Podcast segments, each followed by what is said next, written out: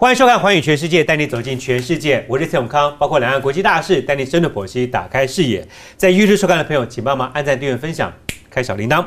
岁末年终，最近各大金控公司都在举办二零二一的投资说明会。我们今天也来个特辑，要以财经的角度出发，解析地缘政治、中美两强竞争。可以确定的是，中美、中澳的贸易战到了二零二一依旧不会停，而疫苗会施打，生产力会恢复。二零二一的总体经济，它的展望如何？有哪些观察的指标？为您介绍今天要请到的三位来宾。首先是资深外交官建文吉大使，主持人好，大家好。再来是曾经在很多家金融公司担任过高阶主管，现在是转入学界，世新大学金融系的教授梁燕平梁老师。大家好。台湾金融研训院精英讲座吕仲达教授，主持人好，大家好。我们就来看，呃，马上白宫要换人了，那中美贸易战该怎么样谈下去？这一位中美贸易战的关键人物莱特海泽，他莱特希泽，他基本上要跟川普一块儿说拜拜了。那谁来接任呢？后面这个大电视大家看到，这一位算是呃，父母亲是台湾人，所以在美国他算是华裔，Catherine 戴奇。我们介绍一下，他是名校出身的，耶鲁跟哈佛，然后他也在美国贸易代表办公室担任过顾问。另外一个重要他的历练，就是在众议院的税计委员会的首席顾问。这一点，大家请教一下大使啊。不过，在整个美国媒体圈对他的评价是蛮高的。CNN 说他是第一位有色人种的女性美国的贸易代表。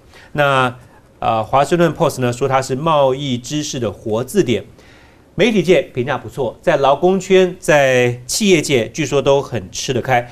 那他也曾经在 WTO 负责过中美诉讼的争端，所以请教一下大使，你也曾经在 WTO 跟他有任何的时间重叠过吗？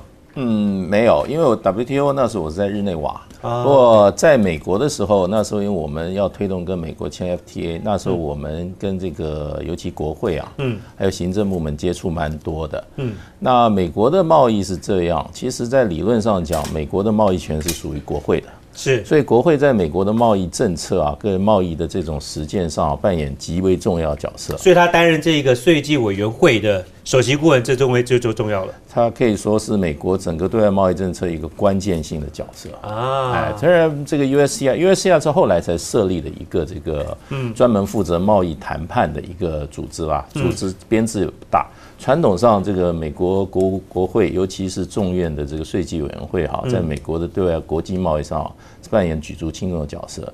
所以从他的资历来看来讲话，他绝对是一个专业中的专业，而且是极有实务经验的一个一个灵魂性的角色。专业技术幕僚是。那他有曾经说过，说他对于接下来美国对于中国大陆态度需要更强而有力的策略性。嗯，你怎么去解读这样的一个人事安排？去看。拜登当家之后的美中接下来谈判，对我觉得他的挑战蛮大的，尤其在跟那个北呃大陆的这个贸易谈判的挑战蛮大的，因为 Trump 的做法哈，呃，基本上他是把所有的这个所谓的国际贸易法 WTO 所代表的多边贸易体制哈，多边贸易这个法规哈，完全置之一边，所以当时的第一阶段的这个美中的这贸易协定签了以后哈。呃，尤其欧盟还有很多主要的贸易国家都对这份协议存质疑，因为它以中间有一个很大的有一个缺陷，就是说哈，这变成美国跟大陆之间的一个私相授受。嗯，那不管是大陆给美国的，大部分是大陆给美国的一些特殊的一些哈贸易上的待遇哈，那这都违反了 WTO 这个。法规哈，整个国际贸易法的法规里面一个基本原则就是不歧视原则。嗯，也就是说，在贸易法规上一个不歧视原则，你给了这个会员国一个条件化，所有的其他会员国都要所谓的最惠国待遇都要普遍的享用。可是这里面大陆对美国做的很多贸易上的让步哈，都只有美国可以享用。嗯，所以这一份贸易协定哈。事实上，在国际社会，我们放到一个大的这个国际社会的环境，多边环境也好，它是很多社会很多问题的。你说的中美第一阶段达成的贸易协定，基本上是违反了 WTO 多边的精神跟原则嘛？基本上是。而这一位这 Catherine 戴奇，他因为在国会担任税局委员会的顾问，嗯，当时民主党也没有，就是他算是民主党的首席顾问。事实上，事实上，呃，民主党在 Trump 跟这个世界各国打贸易战的时候，嗯。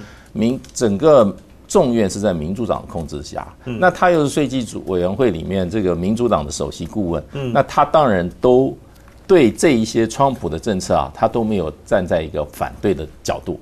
如果他反对的话，事实上很多川普的贸易政策推动啊是有很大的问题。嗯，当然这跟美国在过去一段时间，就是说啊，跟对中国大二主中国大陆的发展哈，大陆发展是有共识的一个情况下哈，那他必然的做法。不过。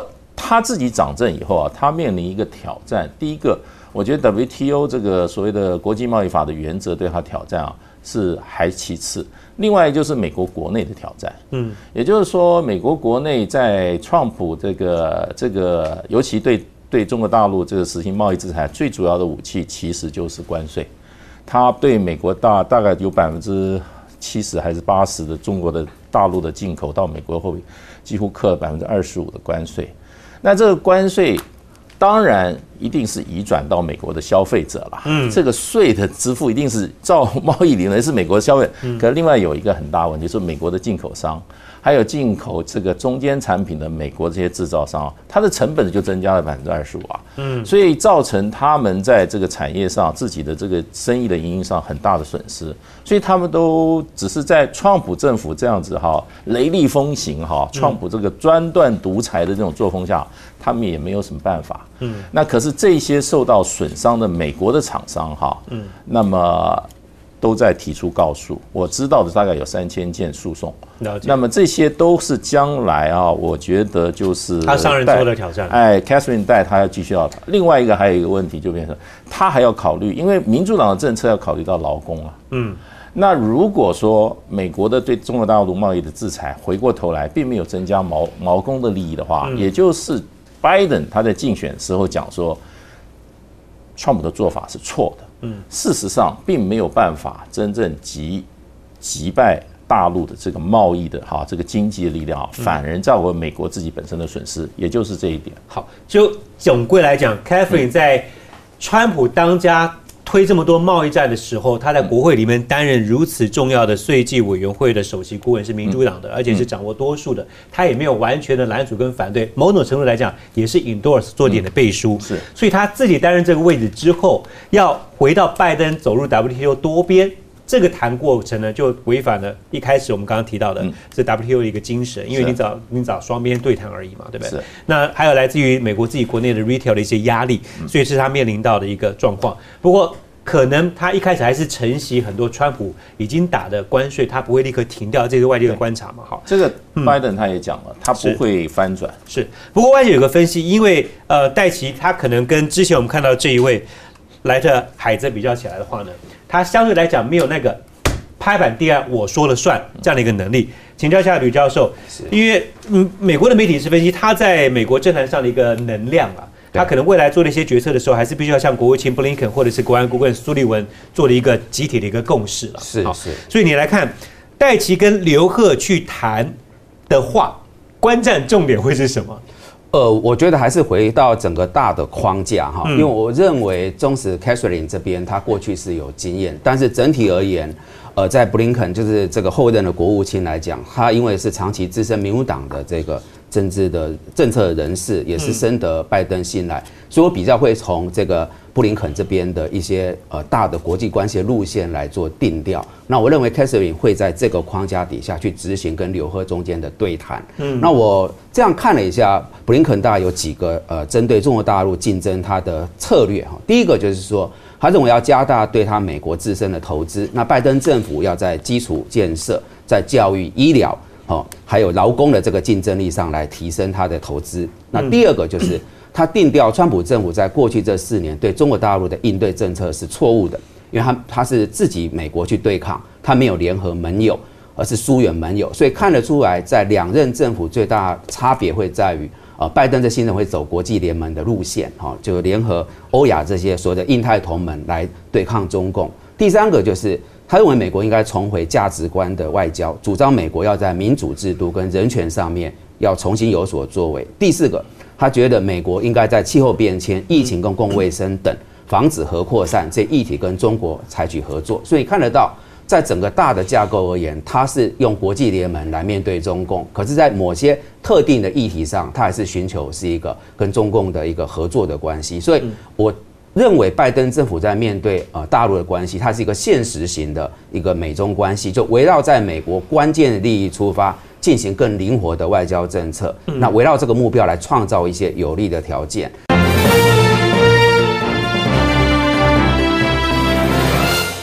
第一阶段那个贸易协议恐怕还中间会有些跌宕起伏，嗯，可是最近川普啊，距离卸任只剩七周。持续又在追呃追杀令，针对特别是中芯国际的这一块，我们看得到科技战，呃，可能我判断就是拜登会延续原来川普政府的路线，因为这里如果不有所遏制的话，嗯，美国会输掉在五 G 这边啊规格战的一个相关的竞争，嗯，然后包含在国安的这些议题上，你看最近所公布的，好，就是说呃跟解放军有关，有八十九家的陆器再次列入了这个制裁名单。那我刚才讲是美国观点，现在来看中国的观点。呃，一般媒体报道认为“十四五”规划是一个习近平所主导的逆袭美国的计划。那这个逆袭美国的计划有几个大的重点哈，就是以内循环为基础，建构双循环的格局，就是民生消费内需。那另外一块就是科技的自主创新。那这里面当然又涉及到我们所看到第三道半导体哦，尤其 SMO 为首的这个 EUV 光刻机的这一块科技的自主创新。嗯，那这这事实上也是过去这呃两年美中在科技战。啊，中间的一个观战的呃重点。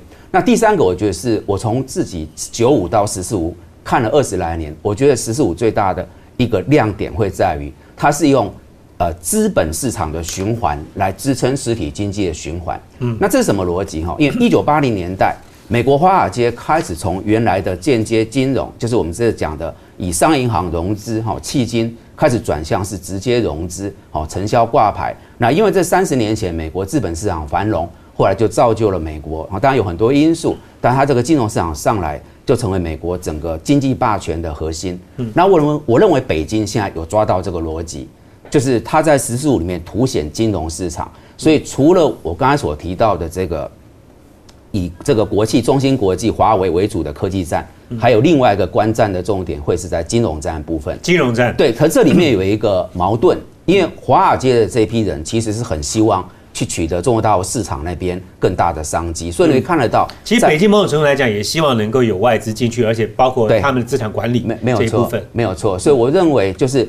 慢慢的，可能观战的重点会从川普政府的关税战，走向原来那个基调，就是科技战，这会延续，而且越演越烈，因为五 G 的这个竞争。那另外一个会被凸显是在金融战的部分，也等于是大家本来关注的第二阶段，如果要开始谈判的话，我们之前聊过技术转让、国企补贴、金融服务跟汇率，可能金融这一块会是比较先，必须要端到台面上来谈。是是。不过刚刚还有其中一点，呃，我稍微做一个小小的总结，因为 Catherine 带。是一个技术专业技术幕僚出身的，那就吕老师的说法，这个他能够在美国目前这个框架上面去执行很多细项的部分，对，所以可能细部谈很专业，但是谈判的过程可能比较不会像来的孩子这么具有戏剧化，是，因为没有一个川普的配搭，是，可能不会一下跟你下尽力。然后接下来下礼拜九十天宽松这种事情可能会出现，距离变稍微少一点，对不对？没错。好，进一步来看看，因为刚刚讲到，呃，刚刚吕老师特别提到，剩下七个礼拜，川普还在持续对于中国大陆，呃，继续用追杀这两个字啊，的确是没有停过。现在有一个新的消息，就是呃，美国的 FCC，FCC 是他们的联邦通讯委员会。现在把华为跟中兴是在禁用的清单上面，而且有一个重点，我们之前一直提到说，美国把华为当作是一个国安的威胁，所以要尽量让华为基础设施仅，让美国的供应商都不要用。但是为什么没有办法？我们也节目当中提到过，因为在很多美国的一些比较偏远的乡镇或者是中小型的供应商，华为相对来讲品质 OK，费用便宜，所以你要他们去更换这样的设备，谁给我补助？对不对？没有钱，你要我自己吸收成本，旧商言商的话，没有这样的事情嘛。现在他们一个关键性的就是 FCC 通过了一笔十六亿美金的补偿金，要给这些供应商。好，现在给你钱了，你换吧。所以被解读是一个要除根的动作。请教一下梁老师，你怎么看？如果川普把这个华为当作是一个国家威胁，不能够有这样的基础设施的话，他两年前开始打贸易战的时候就可以做一个实际上的资金补助了。为什么到现在剩七个礼拜？要换人呢，他做这样的事，其实呃，像刚刚呃吕教授有提到，中国的贸易战其实它早就已经呃，目前就是延伸到这个科技战。那科技战的主轴当然就是这个第五代通讯的这个事业，也就是我们一直在讲的五 G 嘛。嗯。五 G 的这个呃通讯的一个设备来看的话，还有整个产业的发展，其实中国啊在呃就是请全力呢这个扶植华为嘛。我们知道华为其实它是没有呃公开上市的这个公司哎，那所以呢，它请全力去扶植这个华为。就是在呃发展这个五 G 的这个通讯的一个呃这一块的设备，所以不管是五 G 的手机或者是五 G 的通讯的这个设备，其实在中国来讲的话，其实他们成长的速度是非常快的。我们看全球的第一支的这个五 G 的手机就是呃华为嘛，那甚至于 OPPO、vivo、小米他们的这个速度都非常快。那 Apple 是到今年才开始是有五 G 的这个手机，所以呃其实为什么说它是在近两年才会开始去做这些的动作？最主要。要就是五 G 是呃去年来讲它是五 G 的元年，今年呢是一个设备啊，就是各家的这个电信厂商设备部件的这个起始年。那明年它就是爆发年嘛。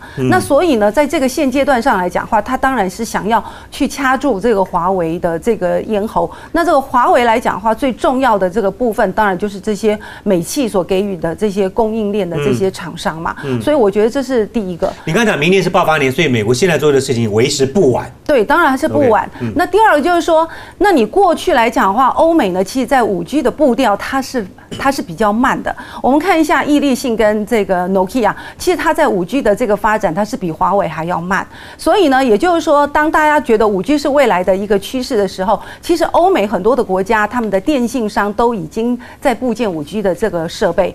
那我已经买了这个华为的一个设备。那尤其像五 G 来讲，它跟四 G 是不一样的。四 G 来讲的话，你可以延续三 G 先前的这些设备，五 G 来讲不一样，因为它的波长、它的距离是相对比较短，所以它需要很多的这个微型的基地台，所以你就必须要呃有这些的这个设备。那华为很早它就已经有部件这些设备，它已经看到了这个趋势嘛。那所以当这些欧美的厂商如果我都已经买了这个设备，你现在才告诉我说，哎，这个华为是要禁止的，那你又掐住了华为的这个呃咽喉，所以导致华为其实从九月十五号以后，这些国际大厂是真的没有再供货给他，所以他真的是断货了嘛？那在这样的一个情况之下，国家啊，不只是美国现在是禁止华为的设备，包括欧洲很多的国家也开始去禁止嘛。那我原先买了的部分，那你当然是要去做一些补贴的一个动作。这也就是为什么 FCC 他会去补贴十六亿的这个美金呢，给这些中小的这些供应商嘛。那我觉得这个这个就是说，哎，你在供应完了以后。你的 Ericsson 跟 Nokia 是不是有办法立刻的去衔接？我觉得这个是五 G 的这个未来的一个关键。另外，其实美国现在来讲，它也不需要在五 G 去跟你缴获，事实上它已经开始去部件六 G 的这个呃这个通讯的这个世代了。所以我觉得在这样的一个转换上来讲的话，我觉得。是必须要去做这样的事，因为美国过去来讲话，不管是 PC 网络的时代，到现在的 AI，它是科技老大。突然之间，哎，奇怪，为什么有人可以挑战我了？对，而且我五 G 的这个呃呃通讯来讲是慢的这么多，甚至于呢赶不上了。那这个当然对川普来讲话，当然是会觉得是警觉的这个事件。当中这个新闻还提到了撤销中国电信在美国的营运，撤照了。对。那相对来看，其实 Google、Netflix、脸书到现在也进不了中国大陆市场嘛。对。所以这个是算是回敬刚好。你看是吗？对他会这样回敬，但是中国来讲，他一定会告诉你他很冤枉啊，因为合法营运二十年。对我没有，我没有禁止 Google 啊，我也没有禁止脸书，我也没有禁止 Netflix 啊。但是当他们在谈的时候，像当初 Google 呃跟这个脸书在谈的时候，就是因为呃要遵守中国的一些法律，然后另外就是客户的一些隐私哦，那你你是必须要有一些控制的。那这个对于这些国际大厂，他要保护客户的权益来讲，他当然是不愿意嘛。那像这个 Netflix，那它在全球的这个网络量，它有十五个 percent。我们知道做影视的市场来讲的话，市场的机会其实是重点。所以像韩流的这个影视，它为什么很积极的想要进入中国的市场，也是这样的一个原因。嗯。但是 Netflix 它到底有没有去想要进入中国？它当然有啊。所以它有跟爱奇艺合作啊，授权一些内容可以让它能够在中国播，甚至于还有跟中国的一些呃影视的这些呃就是合作。但是重点来讲话，回归。会到就是说我的媒体、我的影视的平台是必须要受到控制的。那这个就是 Netflix 这些厂商他们不愿意嘛，所以这个就是迟迟没有办法进去的原因。嗯，所以中国来讲，他会觉得说我没有不让你进来，而是你们自己的厂商自己到现在自己不愿意进来啊。嗯，对啊。是一个从政策面了，另外一个是在商言商，你要怎么样去做一个合纵联合，你要做一个自己的考量。不过另外一个话题就是，呃，从二零二零年头啊就开始。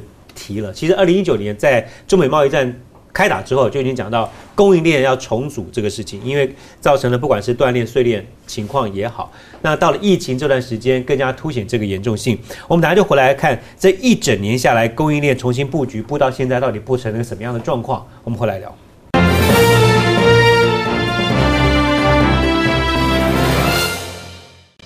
川普在过七个礼拜要离开白宫了。那有人帮他做了一个统计，他当家这快四年的时间，制裁的措施有三千多项。你平均下来的话，一天大概制裁三次啊。他开创了一个以商逼政，让你要上谈判桌的一个模式。手段包括，当然就是我们上段大使特别强调，像是关税啦、出口管制等等。而这样的做法，其实不管是敌人、盟友，他照杀哈。包括日本跟韩国。你来看一下，有一个内幕消息说，拜登。对于之前的这个所有的他的做的一些制裁或者是关税会延续大部分，至少头一年是如此。那接下来内幕消息是说，可能还要增加哦，不是减少。大型的来看，拜登表面大家都解读他是多边开始要谈，但实际上双边其实是最快最直接的，也最省最省成本的。这个东西它会继续延续下去吗？呃，有可能啦。不过你知道。拜登基本上是走的是多边主义，多边主义基本上就是要遵守国际规则、国际法。那其实七零年代，上个世纪七零年代开始，事实上国际法啊，尤其在这些专业的项目里面的发展啊，是非常非常的快，所以很多东西都有国际标准了。嗯，并过去主权国家只要在自己的国家里面啊，各种标准自己定。那现在因为全球化关系哈，事实上各种都有国际标准。那川普所以他会这么这么会。呃，习惯用这种哈单边的制裁方式哈，因为他走的是单边主义，他美国是唯我独尊，他是美国美国第一。那现在拜登回过来走的，他是要走回实际上美国回来了，我们要做大家的领导。你做领导的第一个第一个原则就是说，你定的规则你自己要遵守。那现在世界上我们整个展开来看哈，嗯，对传统国际法哈最不遵守的国家，美国是第一名，美国是第一名。整个欧洲大陆是非常遵守国际规则的。欧洲是国际公法以及整个国际规则哈很重要一个捍卫者跟一个制定者。嗯，那么现在其他呃大陆也好，亚洲、东南亚国家，大家都希望有一个是一个规则的一个国际国际秩序的国家。所以美国这种哈单边制裁的这种这种手段哈，长远来看哈。其实是伤到美国自己，也就是讲的说，你今天一直用美元哈，你一直用很多这种哈美元的，你用你用政策工具哈，你用货币工具哈，嗯，或者你用制裁的方式啊，嗯，其实都在减损你美国在国际各种地位的领导地位。逼大利的程度，我减少使用美元的量，那就你就弱化美元，你就弱化美元。所以拜登他也就讲，Trump 的很多作为，事实上正好弱化美国的国际地位。这是这是这个说法说法是有道理的。而且就今天他对大陆的制裁来讲来看哈，今天中国的大陆的所有的出口只有百分之二十是到美国这个市场，其他百分之八十的产品不是卖到美国啊。而在中国大陆整个的 GDP 里面来看，出口占它的整个 GDP 话也不超过百分之二十。所以今天美国用这么多单边制裁方式，它能够打击到中国的整体的经济啊，整体来看不超过百分之五。嗯嗯。所以你能说它这个会有什么长期的效果吗？我觉得这个东西，川普在使用这些手段的时候啊，他是比较短视的。他在国内赢得的掌声，嗯，他在国内好像你今天有病，你吃了类固醇，你吃了打了强心针，你看起来是很健康，其实长久来是伤害你自己的健康。整个二零二零股票涨最嗨最翻的是哪一家？特斯拉，特斯拉人家没有做什么供应链的重组啊，它的市场在中国大陆，它的厂也盖在中国大陆哈。那但是也当然有些重组或是厂房做一个调配的，包括台积电要去美国做投资，包括了 Apple 的上游制造商要转到印度去。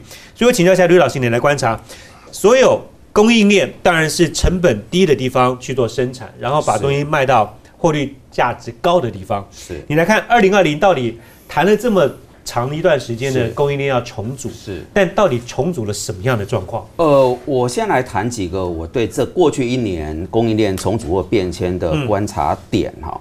首先就是呃，因为你在年初因为疫情的问题，武汉封城之后，整个从呃中国的中部崛起这边呃下来，然后呃珠三角出口重创，那这个就是一个呃一个转折点。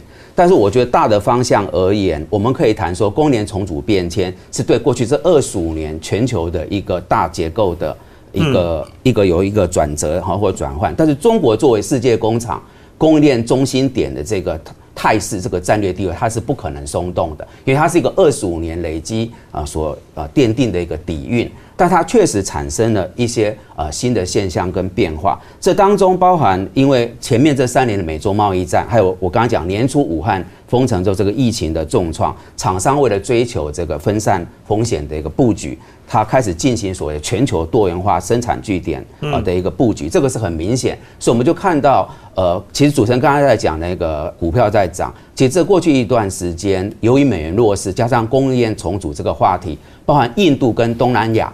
这边很明显，在股票市场也是一个相对的亮点。那这当中你就看到了，呃，随着呃大陆这边境内的呃生产聚落开始南迁，往西南它是印度，往南边它是东南亚，所以这个是一个要观察的。再过来就是产业链生产成本，还有呃效率哈，还有我们现在所谈那个区域经济 FTA 网络等因素，越南。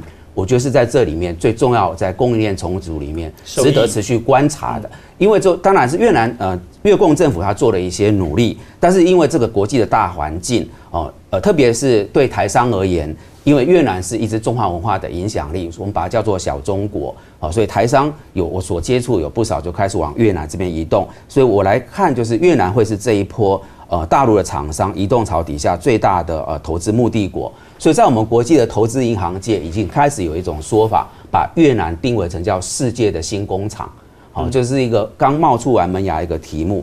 那另外一个就是呃，经济学人在去年二月提过叫慢速全球化，好，事实上也可以把它叫做反全球化，也就是从九年代以来走了三十年高度的全球化，这个是我们已经习惯的一个脉络。但是到这里啊，各国开始不是走比较利益，好，它不是走呃这过去的这样的一个架构的时候。啊，发展了特定区域的经济跟生产。那在这个情况底下，顺着刚才那个呃逻辑走，你发现会产生的印度制造、好印尼制造、哦，那包含菲律宾制造、马来西亚制造这些名词，在过去二十五年我们是没有听过的，我们是习惯的是中国制造。但是我说，在这一年，我发现有这几个新的亮点。嗯，那到底会不会成一个局面？当然，因为只有一年多的时间，我觉得样本。就时间太短。二零二一的展望呢？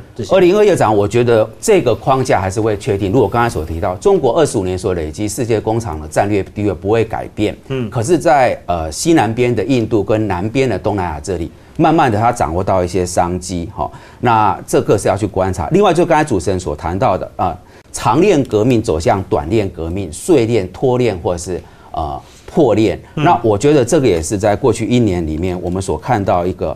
大的亮点，再过来就是，我就要看，我刚才谈的是在东南亚跟印度，我就也要去观察在这个所谓的先进国家里面，因为在这疫情当中，美国很明显警觉到，在过去这二十五年，因为它走的是 outsourcing，都是委外代工，结果属一些关键的战略物资，反而美国境内是没有的，很难想象像美国这种先进国家霸权，它近两年口罩跟医材的物资都出现短缺，所以呃，这个会延续二零零九年奥巴马当时制造业重返美国的。脉络，那我觉得拜登上台，哈，他会试图想要针对这些关键的战略物资，希望制造业重返美国。如果你要把它先设定成为是国家安全的战略物资，没有，要不然这种成本在美国做实在是太贵。对对。然后欧洲也在走类似的架构。我刚才是以美国从零九年来走了这十来年，制造业重返美国。那欧洲我发现，呃，法国、德国、英国也在走这个脉络，也就是说。我们过往这二十五年所看到，现在国家把它的工厂都委外代工到亚洲，我们习惯了这个架构。可是往后这段时间，呃，可能我把它总结，就是印尼制造、印度制造、马来西亚制造，这个是过去没有，它凸显越南开始成为被定位成所谓的世界新工厂。嗯，再来欧美国家它重返制造业，这都是我觉得二零二一年会在持续往下走的一个呃浪潮。以中国大陆作为核心的一个战略基调是不会改变，但是在产业呃做一些调整布局会持续的进行了。不过当中有一点要特别请教一下梁老师，就是贸易战之下，我们看到。的确，中国大陆有些关键的技术是被美国掐住的，这个是毋庸置疑的啊。就是有些关键的技术，尤其在晶片、半导体这一块。那当然，另外一个说法就是被掐住，这个贸易战也不是一个完全的坏事，因为有人逼迫你，让你快速成长所以华为现在呃斥资台币一百一十亿，成立一个哈勃科技投资，投资三家大陆半导体的设备公司，认为说接下来。他们就可以呃在技术方面有些新的突破。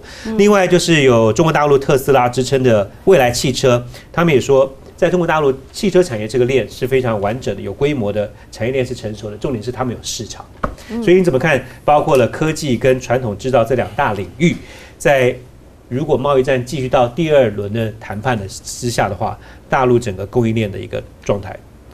其实我觉得，呃，第一个来讲，当然就是科技业啊。其实他们最重要的应该就是半导体的产业。中国来讲的话，其实你不管是在电子的中游或下游，其实他他们的一些厂商都已经都蛮能领先的，而且他们也都是价值取胜。只要他进入这个市场，像很多台厂，比如说像 LED 啦、面板啦，甚至于像 PCB 的这些厂商，可能相对就会比较弱势。但是半导体的这一块，哈，就是一直慢呃没有办法起来。我们看到。这一次的这个华为的事件，就可以很明显的看到，比如说像 Qualcomm 啊，或者是呃 Zenix 他们的这些供应商来讲的话，如果断电的话，其实它就做不下去了。另外，像半导体当中来讲的话，我们的晶圆的代工二三三零的这个呃台积电，那最主要来讲的话，因为它是要接这个海思的这个订单，那因为海思来说话是这个华为的一个 IC 设计的厂商嘛，那受到华为的一个波及，所以其实呃呃，就说台。机电来讲的话，就算是间接的这个供应商，也是禁止啊去支援这个华为的这个半导体晶。代工的这个部分，那另外像这个 on 的这个 IP 的这个取得啊，这个部分呢，对于科技的一个发展也是很重要的一环。那这个如果你也掐住的话，这个当然就很难顺利进行。那像网络的一些处理的晶片，像 Intel 啦，或者是意法半导体，像这一块来说的话呢，这个也都是被禁止的行列。那另外呃，就是半导体当中非常重要的就是 PA，那 PA 的供应链来讲的话，大部分也都是在掌握在欧美的一些大厂，所以。像 Quovo 啦，啊，像 Skywalk 啦，或者是 Avago，那像这个，如果你也就是禁止他们出货给中国的厂商，这个当然呃对他们的影响是非常大的。所以我们可以看得到，整体的这一大块的半导体厂商，相对应华里华为的供应链来讲的话，这一块它是很难去在国内去弥补的。就是不能说一年半载了，连个两三年都不太。我觉得两三年都还很难达得到。对，所以最最简单来讲的话，它它成立了这个这个哈勃科技。的投资最重要是在半导体的一些设备的厂商，我们还不管这个技术的厂商啊。嗯。那光设备的部分，以现在啊，因为现在制程啊纳米是越来越呃微小。那以 i 呃 i 十二的手机来讲，它已经是五纳米的手机，三纳米明年其实要量产。那它最重要的一个呃机器来讲的话，设备来说的话，当然就是这个 E 呃 EUV 的微影曝光机。那我们知道这个其实在 SMO 来讲的话，它已经是。十几年在这个呃领域里面了，嗯，那你这么短的一个时间，以为说只是花个钱就可以去呃改善半导体的这个设备，或者是半导体的这个产业，我觉得相对是很困难的。嗯但是另外一块在制造业的，你刚刚所提到的电动车，电动车最重要的其实是锂电池发展的一个速度。所以如果电池的速度的原料像钴啦、呃镍啦、铜能够掌握得住的话，嗯，然后另外就是市场，这是很重要。对，那因为中国的。市场它其实呢，我们知道中国一线大厂来讲的话，你买得起车，你还没办法开车，因为你没有车牌。然后再加上就是说，他们的也是非常的绿能的一个呃环境嘛，排碳。所以呢，在这样的一个趋势，其实中国它是很积极的在电动车的这一块。那所以我觉得在这一块上来讲的话，它不需要太先进的半导体的晶片。嗯。所以呢，在电动车这一块，我反而会觉得它发展的速度会很快。嗯。那尤其像这个我们刚刚讲的电池。其实，呃，全球的排名来讲的话，像中国、韩国那个电池，它的排名是很前面的。所以，像中国的宁德时代啦，哦，然后呃，像这个。呃。电池的一些这个大的这个厂商，比亚迪啦，那所以呢，呃，他们都是排名蛮前面的，所以我觉得制造呃这个电动车的这一块的产业，反而对中国来说的话，发展应该是比较是有利的。所以谈这供应链还是要看产业类别了。如果你在一个关键中的关键的半导体这一块要追赶速度不是那么快的话，那当然科技领域这一方面的话，你就是势必需要时间。对，但是中国大陆的市场。它的制造业一些一个一个一个技术，你要称你像传产的一些，包括汽车，OK 的。好，我们等下回来继续聊。除了中美的贸易战继续在二零二一要观察之外，另外一个就是中澳，中澳之间又会如何发展呢？呃，很多在观察澳洲还可以撑多久的时间呢？我们回来继续聊。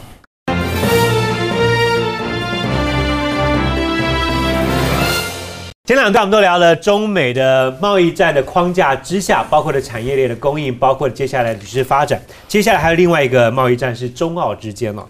中澳的贸易战持续的升温，有一个报道是 Conversation 这个报道做了一个分析，最坏的状况会关闭中澳贸易的百分之九十五啊，影响澳洲国内的生产总值大约是六个百分点，影响澳洲的人均可支配的收入大约是十四个百分点。哇，这个。这个就影响很大了，薪水一下少了十四趴。不过对于大陆的影响，生产总额大概只有影响零点五趴。另外，人均可支配的收入影响二点四趴，相对是少很多。然后接下来在中澳贸易战持续升温的情况之下，因为他们限制的类品项目越来越多，在这样的前提之下呢，看到的是澳洲驻中国大陆的代表邀请到的是《环球时报》的总编辑共进午餐，然后去讨论一下中澳之间的关系。我真的觉得这个很绝啊，很奇怪。这个要谈中澳之间的贸易关系，驻大陆的代表不去找中国大陆的贸易官员或者是外交人员，找一个媒体的总编大使，这什么概念？我想他想借透过当然媒体把他的一些意见哈能够发表出来嘛。嗯。那当然胡锡进呃跟环球时报最近在不管在大陆的内部还有整个的国际上哈。他的关注度是蛮高的，嗯，所以我想他主要是想透过《环球时报》把澳洲的一些看法立场表达出来，嗯。不过我看他跟这个胡锡进谈的这个内容哈，呃，我觉得达到缓和今天大陆跟澳澳洲紧张关系这个目的来看啊，并不大，嗯，因为他并没有，他基本上他的他的说法还是蛮强硬的，而且。而且他并没有说认为说澳洲过去一些做法是不对的，而且将来会有所改进哈。那当然，你知道驻外的这些这些外交的这些代表哈，基本上是很难示弱的，因为你必须要考虑考虑到你国内的这个民众对你的观感，呃，所以这个部分它。等于说，呃，不能说是绵里藏针呐。我觉得它基本上还是蛮强硬的，就是说澳洲并没有说，哎呀，我们今天做的只是造成这个结果，我们觉得很遗憾。嗯，或者说我将来我希望怎么样来改进。那个这跟中国大陆，比如说在跟这个美国发生贸易纠纷的时候，他们说，哎，太平洋很大，可以容得下啊两国。那这种说法就不一样。那不过澳洲来讲，我觉得他们面临的未来的最大的问题是内部的争议了。嗯，呃，因为从任何一个外交政策，如果让他的国内的老百姓要付出代价的话，嗯，这种外交政策啊，通常哈持续性不会太久，不会太久，而且会造成他内部呃不同政党之间的争论。他这个已经发生了。我问一下，如果你是呃现在还人外派，嗯，在海外，嗯，然后有一个政策在。国国内的关注度是高的，嗯，然后你要找对方的一个对等单位谈，嗯，然后没有人跟你谈，嗯的情况之下，你才会去找媒体吗？这也可能是这个因素啦。不过我知道的就是澳洲的要见到中国大陆，现在大陆部长级的这个沟通管道是断了很久了。那所以这位大使在北京哈，今天他能够接触的对象哈，呃，能到什么层级哈，我不清楚。所以想用一下舆论的一个力量他，我想他就要把他的声音发出来。不过我不认为他的这个这次的沟通是一个很成功的沟通。好，在中澳这个贸易交恶的情况之下，台湾要寒冬送暖哦，除了有立院要一起订购澳洲的红酒之外。看到蔡英文总统呢，他也去呃接见了驻台湾的代表，然后希望这个时间点能够台澳之间签订经济合作协定 （ECA）。请问三位来宾，抛出了这个想法，有机会真的去签吗？我们要举一个圈插牌，你认为签的几率高不高？三位都认为没什么机会啊。梁老师，我们送出了温暖，签不到这协议。我觉得我们对全国呃，就是世呃世界一些国家来讲，都是有送出温暖啊，但是特殊的原因上来讲的话，相对还是很难签到这个经济合作协定啦。嗯那最重要来说的话，澳洲来看的话，其实。它的出口就占中国大陆其实是有四成嘛，四成那他这一次的话，这么的呛虾，而且这么的勇敢，然后拒绝华为的一些设备啦，甚至于香港的一些事件也发表意见啦。那他得到的下场其实就是呃，中国就是开始呃，原先出口给他的东西就开始做一些禁止的动作嘛。嗯。那我们知道，其实澳洲来讲的话，现在也开始放缓。为什么会放缓？因为它出口的东西大部分都是他们的一些矿藏，或者是原物料，或者是农产品。现在在海上漂啊，对，所以你这些你你这些东西是没有办法去转移的嘛。嗯那所以你还是必须依赖一个庞大的一个市场。所以呢，它呃，如果中国大陆对它呃就限制的话，出口的一些限制的话，这个当然对它的这个经济的增长是这个影响是很大的。因为你刚刚提到一个外洲澳澳洲外销的占比，大陆就四成。对，四成。最近常有人把台湾跟澳洲拿来相提并论，因为我们到大陆的出口大约是四成六，今年创的新高。对但当然内容结构物是差蛮多的是。澳洲是主要是原原物料、农产品，台湾的话很资通讯产业比较多。啊那你觉得这个过程当中，大陆对于澳洲这样的下手，台湾这部分有什么可别可以从这个例子当中有借鉴的，或者是有些警惕的？其实我们早就警惕了，因为从这个中美 中美贸易战开始啊，其实不管是去美化或者是去中化，那这个其实台商都已经在积极布局了。嗯，通常企业的反应一定是比政策比政策还要快的，嗯所以你可以看到有一些呃比较高端产业的，或者是它比较高阶的技术的，它就已经回台湾来设厂了嘛。所以我们看到一些网络的一些大厂，或者说最明显的，就像台积电，对不对？它的三纳米事实上就是在呃南科这个地方去做布局嘛。那你看也吸引了很多的国际的大厂，包括 ASML 也挨在他的身边呐、那所以你就可以看到，其实呃台湾的厂商早就已经在这个去美化、去中化的一个条件下，早就已经开始在做了。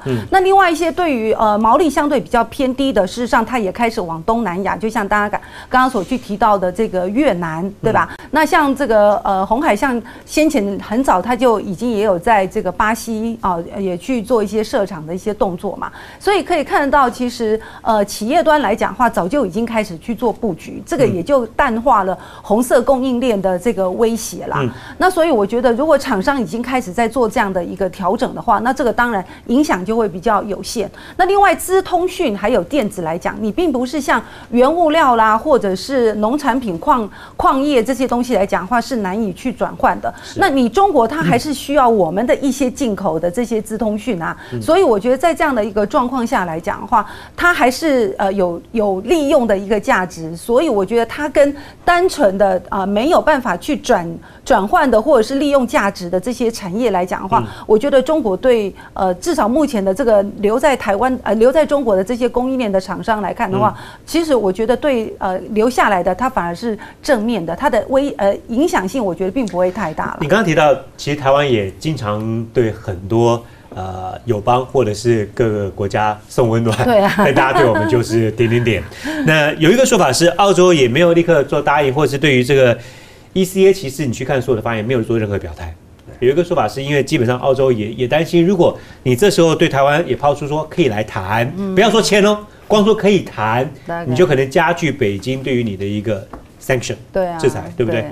那吕老师你来看，毕竟澳洲不是美国啦，对你能够掐住中国大陆东西基本上没有嘛。你就双方的产业结构性来讲，基本上你觉得澳洲可以撑多久？呃，我怎么找台阶下？如何止战好了？呃，其实澳洲我来看，唯一可以反制中共就是铁矿砂，因为大陆的基础建设里面，每天铁矿砂是从澳洲进口大概将近六成。那事实上，我在追踪过去这十来年澳币的走势，完全是跟中国大陆铁矿砂需求是高度联动的，所以我看起来这个中共啊，以面居多。但澳洲如果要弄出杀手锏，大概就是实际上铁矿砂。那这个事情怎么会发展到今天这么恶化？我觉得是有过去这几年在川普主导的贸易战底下，澳洲的角色。首先，呃，在川普发动贸易战之后，澳洲是第一个听川普这边的一个意见，禁用华为的。再过来就是新冠疫情发生之后，川普在指责中国大陆，澳洲是第一个跳出来呼吁国际社会去追查这个疫情的源头，要做一个独立调查的国家。那澳洲也针对过去这一年多，包含香港、南海、新疆。这是北京所认定的核心问题，它也不断的去做抨击。那另外就是在呃美国所主导的五眼联盟，好，之前我们谈到英泰同盟，澳洲也是啊这中间的要角。所以我们这样看哈，过去这三四年，几乎北京的忌讳啊，澳洲都犯了，好，所以这是旧恨已经在那边了。然后再往下走，你要去发动这个贸易战啊，它有功课的。第一个。规模越大，它赢面就越高。那以中澳两国，它这个规模差距很大，所以输赢在一开始几乎已经是定掉定了。再来就是说，你对那个国家依赖度高，但是你又没有关键技术，你通常也是输家居多。那我是觉得，北京去发动对澳洲这个贸易战，我来定掉它这个低成本高效益。低成本高效益，因为你可以看到拜登要玩国际联盟嘛，我就打狗给你们这些。相关，你未来如果要加入拜登这个联盟的国家，看说他挑对手挑的很精准，对挑挑就是来做哈，这是有关整个国际关系。那在澳洲内部的政局其实也是一个观察点，因为在呃这过去二十年，澳洲政治是一个左派跟商界比较依靠跟亚洲的一个地缘。但是右派是想融入欧美的一个阵营。那二零一三年，他这个右派自由党重新执政以后，他比较亲美，所以当川普发动贸易战之后，他自然就顺着川普这个路线啊，是跟呃美国来联合啊对抗中国。所以我觉得这次这个呃首相啊，澳洲的首相啊，会弄成到这么僵，背后也是在巩固，因为他内部的一个政情的支持，因为澳洲民众对中国大陆就是。很很吊诡，他自己民调差了。他从二零二零二零年从开始澳洲野火开始，他的民调就差了。对，所以他有内部政治的需要。所以我觉得观察点一个就是国际关系，从美中这个问题来啊且有。另外就他自己这个执政当局民调错地和要拉台，所以这个交错就变得相对复杂了。澳洲最近呢，他们的智库跟印度啊 有一个视讯。那印度的外长说，现在中印关系是四十年来最艰难的一刻。因为在边境上面的冲突，呃，基本上到现在冬天这么冷了，还是一样对峙着。那其实大家都在讲说，在 RCEP 跟这个 CPTPP 都上路之后，东亚地区、泛太平洋地区贸易上面的摩擦，基本上有些游戏规则可遵循啊，所以应该进入相对比较稳定的状态。但你从中澳这次的贸易的关税壁垒来看，未必了，对不对？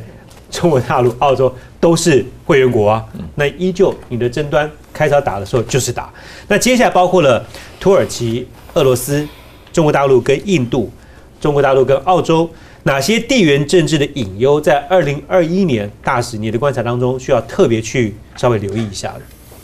我觉得中印之间的这个冲突啊，还是没有完结了。嗯，因为现在来看的话，其实印度挑起这个这个跟大陆之间的这个边界冲突啊，呃，它也是选时机的。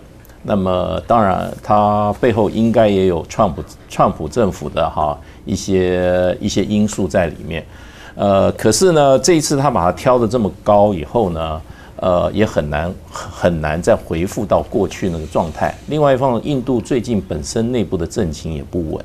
因为它疫情啊，还有他们最近这个内部因为农民的问题哈，有很多这个示威啊，有很多大规模示威活动，所以像印度这样子一个高度哈，一个内部哈，一个非常这个多元化的一个一个国家哈，它很可能还是要祭出哈，用外部的外部的冲突哈，外部的这些哈矛盾哈，来换换回内部的一个一个团结，所以我觉得中印哈。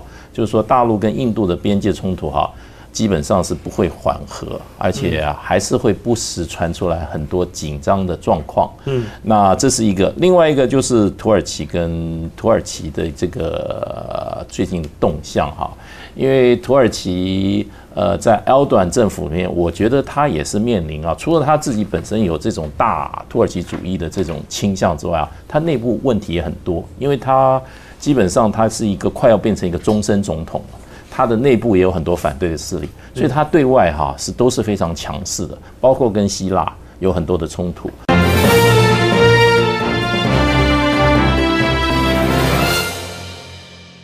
今天我们从财经的角度去切入看看整个全球的地缘政治上面的后续发展当然还要观察一下二零二一的总体经济。继续印钞票是确定的了，因为这美国的国会呢继续纾困。那其实各国央行在疫情还没有结束之前，宽松的态势也不会变。那当然大家就关心，那通缩呢，哪时候会出现？那会不会有通膨？呃，印钞票撒钱呢？但是企业的获利没有跟上的话。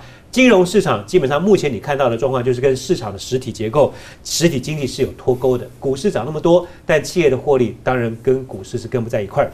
那我请教梁梁老师，在这样的前提之下，金融市场资金行情已经已经这么夯了，嗯，但企业获利因为疫情的关系还没有完全恢复复工率跟产能，这个落差越大，风暴可能性是越高，对吗？你怎么看二零二一？对，其实我觉得现在大家都会觉得说是企业的获利的数字没有跟上来，但是实际上我们看一下这个 S M P 五百的企业的获利的数字，其实百分之八十以上，它还是优于市场上的一个预期啊。不过有几家最主要的公司在疫情当中，像像 Amazon，它。拉太高了，所以平均值是好看的。对，嗯，对。但是，那你反观像台湾的厂商来讲的话，十一月的营收它还创历史的新高，整体的水位。所以我觉得就是说，呃，大家看的一个数字上，可能就是就呃一些媒体所提出来的，就是说，因为你现在。拉呃疫情的这个关系，所以你在第一季、第二季，尤其是第二季荡到这个谷底嘛。嗯。那可是你用机器的这个比较上的成长来讲的话，其实在明年来看今年的话，其实企业的获利的数字其实都是成长的。那另外，因为机器的比较。对。所以你看，呃，像 IMF 或是 OECD，它在预估全球的经济成长率，在明年来讲的话，都是大概四到五个 percent 以上。那过往的这个呃，就是正常的这种期间来说的话，呃。经济的增长率大概都是在三点五到四，这个就已经是很好的。所以如果你明年是在四或者是五呃五个 percent 以上的话，那就代表它已经是景气过热的一个趋势啊。所以我觉得就是说，呃，不要去呃迷失在这个数字的上面。当然，我们就要去回归到到底会不会企业的获利的数字没有办法跟上来。那我觉得这个回归到这个重点，就是我们要去拆解这一次的这个消费的这个力道啊，呃，就是一般老百姓的这个消费力道。那我们知道，其实个人的这个支出啊，尤其像占欧美国家比重相对比较高，像占呃美国来讲就有六十七个 percent。那我们可以看到，它拆解两个部分，一个是服务的消费，一个是商品的消费。服务的消费它还没有回到疫情之前呃，因为大家都不能出去嘛，对不对？旅游观光受到限制，但是宅在家的这个商品的消费的这个数字呢，竟然已经是超过了疫情前。所以也就是说，现在的这些经济的结构，其实因为疫情的关系，它的源头已经改变了。嗯，那你商品的消费，我宅在家哦，我我我需要买的一些呃，可能。家电啦，或者是你觉得甚至于不需要的东西，你都会去买呀。所以商品的一个增加，也就导致原物料的这个价格去增加。所以原物料的一个增加，所以就会导致大家会认为，哎，通膨是不是会起来了？经济的状况。第几季？因为我听过很多的说法，通膨的问题可能在明年第二、第三季开始会浮现，在疫情开始试打疫苗之后一两季。对，其实我我会觉得，就是因为商品的这个增加，但是它是因为疫情宅在家，所以如果明年下半年开始来讲的话，疫情呃比较舒缓了，尤其像现在有一些国家都开始在打疫苗了嘛。那如果在下半年来讲的话，刚好反转，因为你该买的东西商品已经买完了，买完了，尤其是资通讯的产品，对，所以就会你手机换了，你不会明年到年终隔五六月就换一支？没错啊，那所以商品的销售它就会下来，对，服务的销售就会上去嘛。所以你在这样子一消一涨的情况之下，我觉得那个。物价它不会太快速的又在呃，就是有通膨的这种隐忧，所以费德的主席他也看到这样的一个问题啊，所以他也告诉市场说，你们不用慌。对，如果呢这个通膨的这个 CPI 的数字是往上走，但是我会看的是一段期间平均的通膨的目标，如果是达到两个 percent 以上，他才会去考虑吧。那当然，如果市场上的这个通膨的数字是起来很快，那当然就会受到影响。嗯，那也就那所以我觉得至少费德的主席在。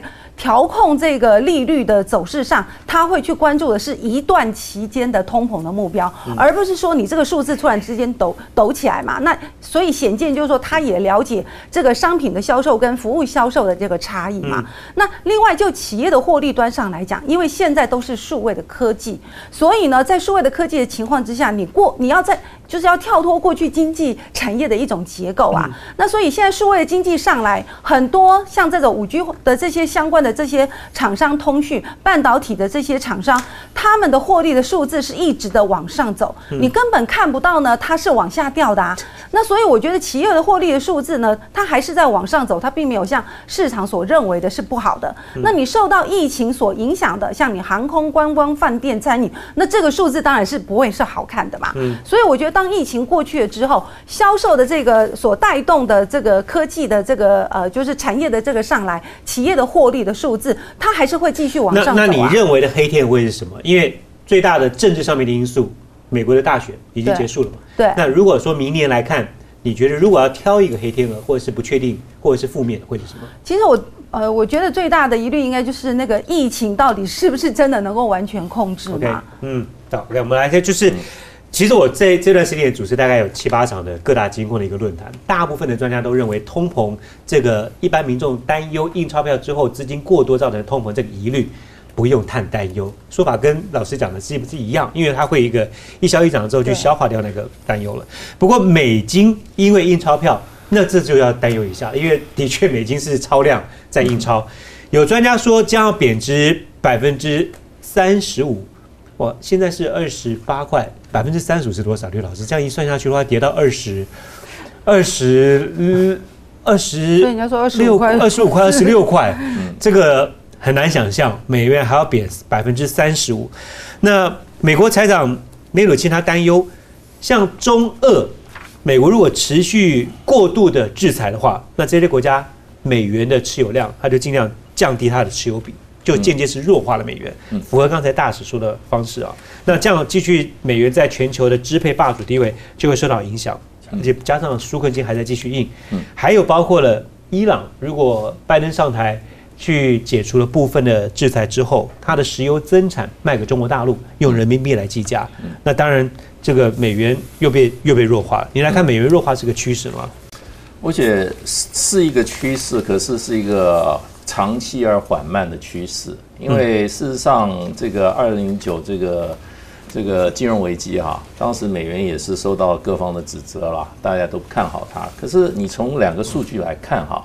也就是说，国际上以美元作为外汇储备的比例，哈，美元一直都很稳定，大概都在六十到六十五趴。全球这个来讲的话，那以美元作为支付工具，哈，这个这个比例，哈，也一直很稳定。嗯，那一直很稳定。所以美元今天取得它这个所谓的霸权的地位，哈，嗯，事实上也非一朝一夕。那么它要失去这个霸权地位，哈，也非一朝一夕，也非一朝一夕。而且美国今天还是世界第一大经济体。另外一个，美国的这个政治影响力，哈，虽然有四维，虽然川普是造成了伤害，可是它的根基还是很强的。那第三一个就是说，就美元这个货币本身来讲，它的自由化程度还是非常的高。嗯，啊，它是第一个有有市场机制造成的，另外一方面，它的流通哈是非常自由的。所以这些条件都在之下哈，你说美元要继续掉下来哈，要很快的失去它现有地位哈。我觉得并不是，并不是我们短期看到。嗯。另外一个就是说，美元现在它这个这个等于这个量化宽松哈，可是量化宽松不只是美国啊，现在世界各国都在走量化宽松哈，欧元也走量化宽松哈。事实上，日本也在大大量纾困啊，大家都在到都在印钞票啊，所以并不是美国一个国家在做。那回过头来就是说，看人民币的影响力是不是增加？当然，过去人民币影响力是在快速增加了，可是它在全世界扮演的角度哈，我们回归到真正的统计数字来看的话，嗯，它在最近的一份资料出来的话，就是说它作为世界这个各国央行的外汇储备哈的比例哈，在全球的比例上哈还不到百分之二，嗯，只有百分之一点九七左右哈。那作为国际贸易的一个这个支付工具啊，它占的比例还是很低，只有百分之一点七。嗯，其实这个其实对我觉得对大陆来讲是一个警讯。为什么？因为大陆事实上它在全球的这个哈出口哈来讲，它占百分之十三，全球进口来讲占百分之十。那也就是说，这么十这么大的一个出口量进口量，它用人民币来做支付工具哈，那比例哈不占百分之十。嗯，那大百分之九十可能都是靠美金来做支付工具。那在美中贸易战的时候，我们应该我们应该还记得，除了贸易战之外，变成科技战，另外还有一个大家很恐怕、很害怕的发生就是金融战。嗯，那金融战如果发发生的时候呢，中国大陆如果它自己本身的货币作为自己贸易的这个支付工具比例这么低的话，而是操控在美元之身上的话，它事实上是一个很大的国安的问题。嗯，也就是说，它如果支付工具出问题，美国今天禁止它使用这个 SWIFT 的系统的话，哈，用美金来支付哈，那它整个贸易就会陷入很大的困境。所以，中国大陆一定要大陆一定要快速增加哈。这个这个人民币这个哈，在这个国际支付上哈扮演的角色，嗯，那这个角色最近大陆推这个这个这个人民币数位化国人民币哈，那当然会加强它这个哈将来这个货币使用上的方便便利性，用国际这个哈这个贸易这个这个这个这个支付工具会便利性，可是。这个一个货币能够被大国际社会大部分使用啊，它的条件非常非常的高。大致提到，因为不是那么容易。对你说，人民币在全球各个主要央行持有比例只有一点七八这么低，我相信北京也绝对看到，它要把人民币推向一个国际货币当中，这是一个非常大的挑战。嗯，所以接下来为什么会说到北京现在愿意在它的金融服务这个类别当中慢慢的开放、加强监管之后增加透明度，因为它的持有比例低。对于各国来讲，当然也担忧你的政经的状况、你的透明度嘛。所以，北京如果说能够在这一部分能够让各个国家对于它的货币的信赖度能够增加的话，其中一个手段就是开放金融服务，让更多的外资流进来。这是接下来我们下一段会特别讨论。不过在此之前，先请教吕老师。是我们我们讲到二零二一的总经展望当中，刚刚梁老师特别提到，可能最大一个担忧就是疫苗嘛，你的打。普遍率有多少？然后效果如何？它今天影响到复工率，所以几个问题综合起来看，有人说，因为现在有钱的国家抢疫苗抢第一名嘛，所以有抢最多的居然是加拿大，然后没钱的国家买疫苗就相对困难，所以你来看，就市场面来讲，分成欧美、中国大陆新兴市场，那哪个地方在二零二一最值得被期待？哪个地方又特别需要戒慎恐惧？好，呃，如果以全球的区域别来看，以中国大陆为首的新亚洲，我觉得应该是明年比较大家值得去追踪的，因为复工最早。对，然后防疫相对有成，还有一个要延续刚才谢大使所谈，谢谢大使谈的是一个大的美元结构。那如果聚焦在明年。我们把美元弱势定调，我们大家就可以确定资金是往以中国大陆为首的新亚洲移动，那这会呃助长它的金融跟实体经济。那我来针对这个阶段美元为什么趋弱，我认为以下几个角度哈。第一个就是说，因为美国经济在过去这几年相对强势，但是这段时间防疫的这个问题反而以中国大陆为首，亚洲相对是比较有成绩。所以随着以中国大陆为首的新兴国家的整个复苏上来以后。呃，它这个维系美元的这个动能，它没有像过去那么强。我想这跟呃疫情还有防疫是有关的。那第二个就是说，因为以现在来看，我看媒体用一个标题很有趣，叫做“不稳定的强复苏”。什么叫不稳定的强复苏？因为非常态。对，就是你你前面这段时间因为疫情重创，机器打低了嘛，所以那个机器低的情况底下，随着疫苗大家有期待，这个复苏看起来力道是强的。嗯。可是如刚才梁老师讲，疫情还是有它。一定的一个扩张性，这个就是一个不确定嘛。那好，假设我们定调它是一个呃强复苏哈，在这个基调底下，那代表什么？避险的需求就没有像过去这几个月那么强烈。那美元作为一个避险资产，但它的需求就会相对降温。好，这第二个。那第三个就是说，这段时间从三月以来，美国的大量印钞，那美元在呃美国这边跟欧美呃欧日等相关国家利差就开始在收敛。利差收敛的时候，代表你的美元对于国际热钱的资产上面的吸引力也没有像过去那么强。最后，我看到一个高盛很有趣的观点哈，各位观众参考。他是讲资产配置，他去研究从两千零八年之后，全球的热钱布局在美元资产美股这里已经严重偏高。也也就是说，在这个高估美股占全球股市市值过高的情况底下，哈，以目前如果你衡量物价、全球的经贸条件，美元都被高估。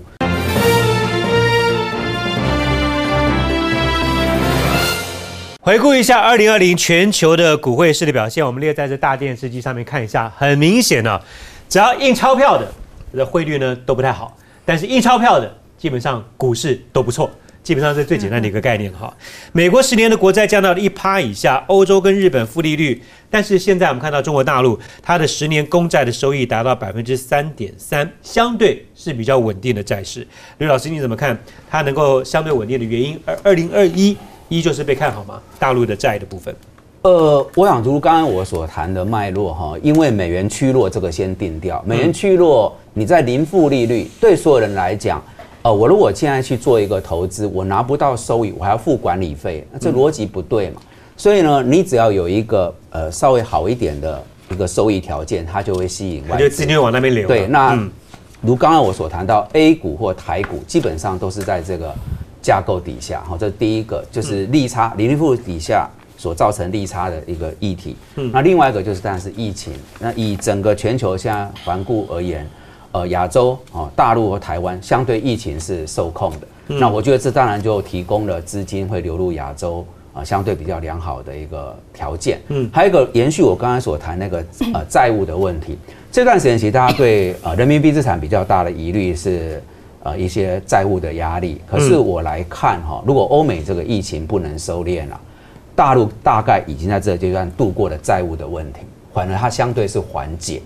下个阶段你要关心的是，如稍早我提到货币传导机制，它有没有办法有效把资金打到最需要纾困的中小企业的厂商？嗯，好，那这个东西如果不能缓解的时候，我反而觉得明大陆的说法叫做精准点滴什么方呃一个一个一个词。哦，对对，那个要精准打到需要的企业的部分去，那个很难，因为我看到像叶伦、像伯南克。这前任两位联总会主席都是讲，货币传导机制其实在总体经济是一个巨大的谜题。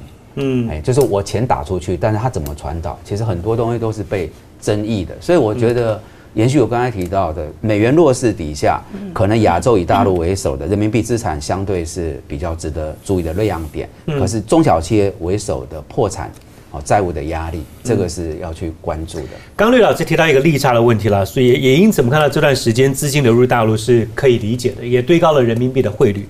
来，梁老师请教，现在全球资金走向怎么去看待人民币计价资产的态度，有些改变吗？其实像金融海啸以来，各国的央行它在这个宽松货币的政策，其实它都有一定的 SOP 的一个策略了。嗯，那所以像这一次的疫情来说的话呢，呃，各国的央行也是启动这个 QE 嘛。那像费德的主席来讲的话，其实也是不断的砸钱啊，利率也都已经降到零到零点二五 percent。那最近日本啊，才呃才这个呃上呃这个礼拜才又要丢出大概七千亿的这个资金嘛。那 ECB 的部分也是要丢出六。千亿的这个资金啊，都都是到目前为止都还是在采这个宽松的一个货币的政策。那你在钱这么多的一个情况之下，那所以让当然热钱就涌入了这个金融市场。那所以我们可以看到，呃，亚亚洲的这一块来讲的话，其实热钱也是不断的涌入。光台币来说的话，就已经贬呃就已经升破了这个彭淮南的防线二十八块半。那这个呃人民币来讲的话，其实当然也都是走升的，所以现在才会大家会觉得说，哎，人民币的这个资产的这个投资的一个价值啊。但是实际上我们可以看到，不管是台股或者是美国股市，我们就呃近十年来讲的话，其实股市都有去反映台湾跟美国它的经济的增长，或是企业获利的成长的数字。但是我们看到这个呃上证的指数或者深圳的成指，它并没有去反映呃中国的一个经济的成长。中国呃是在今年来讲的话，它的经 GDP 的数字当然是比较差。可是，在去年之前，它都一直是保六的这个数字呢，相对于其他的国家都是非常亮眼的。可是你会发觉它的这个股市的这个经济的反应上，相对其实是比较弱的。那另外就是产业或者是个股的一些公司的评价，它也很难。反映在它的股市里面，嗯，也就是说，它的股市、它的资本的市场反映的是什么？就是政策面。我现在的政策补贴什么产业？我现在的政策呢，看好什么样的产业？啊，十四五像现在十四五的这个规划上，半导体，对它它的重点是在哪里？所以它其实资本市场就是偏向于政策性啦。那我觉得就是说，呃。最近的人民币的这个升值，当然我觉得第一个就是热钱的一个涌入，我觉得这是大家都面临到的这个问题。那第二个来讲的话，其实我觉得当然有一块就是很重要，就是 MACI，还有就是富时指数，还有标普，其实也是把中国纳入了这个指数的权重里头。那我们知道，呃，纳入了这些重要的这些指数权重的公司，那被动式的这个资金呢就会进来。那以目前 MACI 来说的话，它只有纳入 A 股在二十五个 percent，所以陆陆续续它还是会再继续开放。那这个我觉得就是呃未来中国的一个资本市场相对可以去流通的。但是另外一个引诱的部分来讲话，就是你现在的呃，刚刚我去提到的，就是说呃，就呃台股也好，或者是美国股市也好。其实呢，除了资金面都反映经济的增长，所以人家都创历史的新高。台股来讲都已经站上了一万四，美呃美国道琼来讲的话都站上了三万点。可是你看上证的指数来讲的话，离这个六千点还有一半的这个数字，所以呢也就可以看得出来，那外资为什么不会觉得这个市场很便宜呢？我觉得就是外资要去这个一个资呃一个市场里头去呃投资很多的话，其实我觉得它第一个考量的当然就是你的外资 Q。VR QF 的一个管制，那中国大陆在这一块来讲的话，是真的已经有完全放宽，但是重点对于资金的管制，它还是很严格。嗯，那外资要去投入，最简单的，它不会担心你的经济的增长，什么产业面，因为。产业就是景气循环在多跟空的时候，资本市场都可以做的，因为你有很多的金融的商品可以去做避险，不管是正向或者是反向。但是它最讨厌的一点就是我资金进去不好进去，出来也不好进去，所以那个流动性才是外资愿不愿意去投资的主轴。那我觉得这一块来讲的话，以现阶段中国的市场，我觉得还是让人家有点疑虑的。否则 MACI 为什么只有开放百分之二十五？呃的这个资呃的权重而已嘛，所以我觉得就是说，在资金的流动性如果没有办法呃完全的开放的话，我觉得这个可能对于中国的呃投资或者是人民币相关资产的投资，我觉得还是要谨慎一点。我这对于北京来讲，它就是相对的两难的啦，因为你要做一个经济调控的话，你当然武器要多握在手上，你不能够一下放那么多。但是如果你要吸引资金进来的话呢，要解除大家疑虑，你就必须要放。所以接下来北京要去逐步开放金融市场的话，他他说了，他要。加强一些监管的机制，但是透明度它要增加，但能够真的因此让华尔街的玩家都来开始玩吗？那面对什么样的挑战？我们来看了，现在美国的前财长他说了一段话，他说中国大陆在挑战美国的金融优势，现在美国依旧是全球的金融服务行业的主导力量，资本市场的流动性跟规模是支持美元霸主的地位，但是这个地位受到了国外激烈竞争跟美国自己国内短视。但是又适得其反的政策的挑战，什么哪边短视呢？他举例啊，他说这些短视的行为，呃，破坏了商界的信任，比如说把合法的中国大陆的公司从美国交易所除名，在政治上面讨好选票讨好，但却带来了严重。没有被重视到的风险，例如说，美国的大量的债务，但是却驱赶走了中国大陆对于美元的需求。这是我们刚刚之前那提到呼应大使讲的那一段话了。你觉得接下来逐步开放金融市场，大陆方面，呃，当然我刚刚也提到他最担忧的部分了哈。那他面对华尔街玩家这一块，他已经有做好准备了吗？你看挑战在哪里？我我觉得大陆发展这个金融市场啊是两难呐。一方面，它要希望它开放它的自由化开放，可是又不能完全开放。可是，到目前我看到一个数字，就是说，从这个人民币的这个哈自由，就是大陆这个这个自由度来讲哈，其实跟美元、欧元来比的话，差距非常的大。也就是说，你那个你今天你要做一个重要的一个金融中心哈来讲话，你基本上就是说。资本进来跟出去要很自由。你如果进来的门开得很大，出来的门小一点的话，大家就会就会就会这个就会就会就会三思了。因为基本上资本是用来赚钱的，对我赚了我不能用，或者我拿不到的话，那谁会来用这个市场？最简单的概念，你知道大陆房子涨会赚钱，你买卖了房子，你钱回不了台湾嘛？你这钱就没办法去嘛？对，这是可是。大陆的资本市场事实上也受到国际的影影响很大啦。当然这几年最主要，你像这个主要的这些这些这些这些大国哈，基本上它几乎都利率都到零了，嗯像日本还负利率啊，嗯，那你这个资本怎么走呢？当然，中国大陆基本它 prime rate 还是还是在高的嗯还是比较高的。钱如果从正常讲的话，当然是往有利率比较高的地方走。所以大陆它有一个统计数字，它这所谓的境外的这些实体啊，掌握境内的人民币哈，嗯资产哈。它过去几年都在三十趴的成长，嗯那去年好像二零一九到六点四兆人民币，所以它跟它前年比的话，又增长了百分之三十。那今年我想它会继续提高，可是它要成为一个重要的一个国际金融市场哈，我觉得还有很长的路要走。嗯，你觉得华尔街给北京最大挑战是什么？